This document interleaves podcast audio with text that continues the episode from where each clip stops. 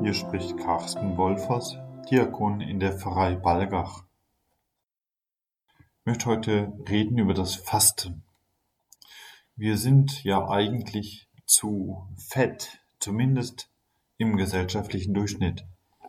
Von verschiedensten Journalen, Zeitungen und Magazinen wird in manchen Wochen die neueste Statistik über unsere gesellschaftliche Übersättigung präsentiert.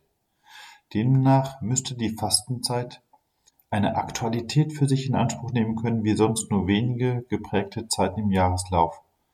Doch ist das so? Früher wurde die Fastenzeit gerne mit Vorsätzen gesättigt. Ein abgerundtes Regime an Praktiken, an Verpflichtungen, an Traditionen sorgte sich darum, dass der Einzelne, dass jeder sich aus religiösen Gründen verpflichtet fühlte oder den kirchlichen Geboten mit Gehorsam begegnete dass jeder wissen konnte, wer wann wie viel essen sollte. Einen Vorsatz zu fassen, ein Glas für das Sammeln von Schokolade bis zu Ostern im Regal stehen zu haben, eventuell am Freitag Fisch oder eben Vegetarisches zu genießen, das gehörte irgendwie dazu. Dass dieses Regime der Vorsätze auch heute noch praktiziert wird, zeigt sich unter anderem daran, dass manche Supermärkte pünktlich zur Fastenzeit mit Sonderangeboten für Schokoladen locken. Die Vorsätze haben hier und da ihre Geltung, wenn sie auch nicht in sind. Ob motiviert durch elterliche Gebote oder kirchliche Vorschriften, letztlich geht es dabei um einen Verzicht um Gottes Willen. Und da gibt es heutzutage wohl eine ganz neue, andere Fastenkultur. Die Fastenzeit wird manchmal als ein Frühlingsputz für Leib und Seele angepriesen. Fasten ist eigentlich in. Mittlerweile gibt es überall Fastenhotels mit Kursen auf Sylt oder Korsika. Werbegerecht wird uns das Fasten an der Sonne angeboten. Einige Ernährungswissenschaftler mögen vor Radikalkuren warnen.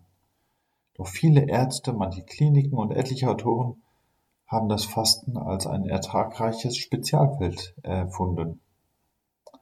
Und längst geht es da natürlich nicht bloß um körperliches Gewicht, sondern um das Gleichgewicht von Körper und Seele, um die Fähigkeit in Balance mit sich selbst und der Umwelt um sich herum zu leben. Fasten ist zu einem halbwegs therapeutischen Wellnessangebot geworden. Wenn ich das Bedürfnis habe, mir mal wieder etwas Gutes zu tun, dann wähle ich aus dem breiten Angebot des Fastenmarktes aus. In erster Linie geht es dann dabei darum, etwas für sich zu tun. In zweiter Linie darum, vor Ostern noch schnell ein paar überzählige Kilos zu verlieren. Und damit ist gerade die heutige Fastenkultur ungeeignet für die Fastenzeit wo es darum geht, etwas Gutes zu tun, dort geht, also Gutes nur für sich. Gerade da geht ja der religiöse Sinn des Fastens im Kreisen um sich selbst leider verloren.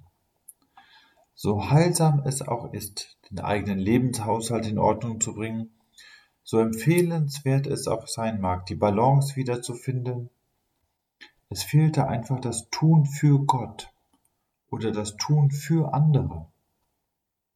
Es fehlt das Opfer, der Verzicht, die bewusste Rücknahme des eigenen Selbst um Gottes Willen. Vielleicht braucht Gott unsere Schokolade genauso wenig wie unsere Vorsätze, ja. Aber vielleicht brauchen wir gelegentlich den Verzicht, um Gott mehr Raum zu geben.